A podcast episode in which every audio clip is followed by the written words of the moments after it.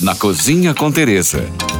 Com Teresa Paim. Hoje é dia de festa na família, aniversário de meus netos gêmeos, João e Maria Teresa, e eu vou ensinar vocês uma comida que eles amam, a granola. A granola teve origem nos Estados Unidos por volta de 1830, quando William Sylvester Graham formulou uma farinha integral para dar fazer uma papa para seus pacientes. Originalmente, para dar certo, a granola deveria ser feita com flocos de milho natural, sem açúcar, flocos de aveia, coco ralado médio para ter um, ficar mais grossinho, um pouco de óleo e bastante mel de agave. Aí era só decidir os sabores que você queria, o azedinho do damasco ou a doçura das passas.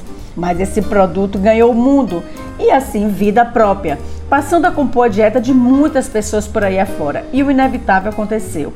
Cada lugar adicionou produtos regionais à sua granola. Aqui no Brasil, celeiro mundial de frutas, nossa granola foi enriquecida com elas e acho que nós podemos dizer que cada pessoa pode fazer uma granola para chamar de sua.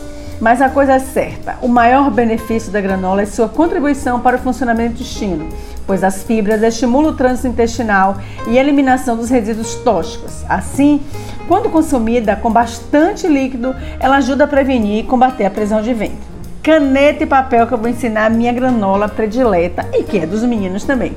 Misture bem aveia em flocos grossos, licuri, castanha de caju quebrada, amendoim, chia, flocos de arroz para dar aquele croque que é uma delícia, chia, linhaça, ameixa seca e tâmaras. Aromatize com cravo em pó, canela em pó, noz moscada raladinha da hora e gotas de uma boa baunilha à parte, esquente mel com óleo de coco no fogo e derrame sobre essa mistura em uma assadeira, mexendo bem para que ela fique bem homogênea.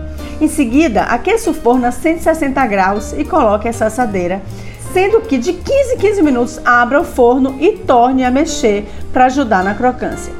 Quando atingir o ponto, desligue o forno, mas deixe a granola lá até pelo menos umas 4 horas após. Isso ajudará a dar ainda mais crocância, pois a temperatura vai baixando e isso ajuda a desidratar sem torrar os flocos. Por hoje é só. Mais dicas me siga no Instagram, Teresa Paim, ou se você tem alguma pergunta, mande para nós. Fique agora com nossa deliciosa programação GFI.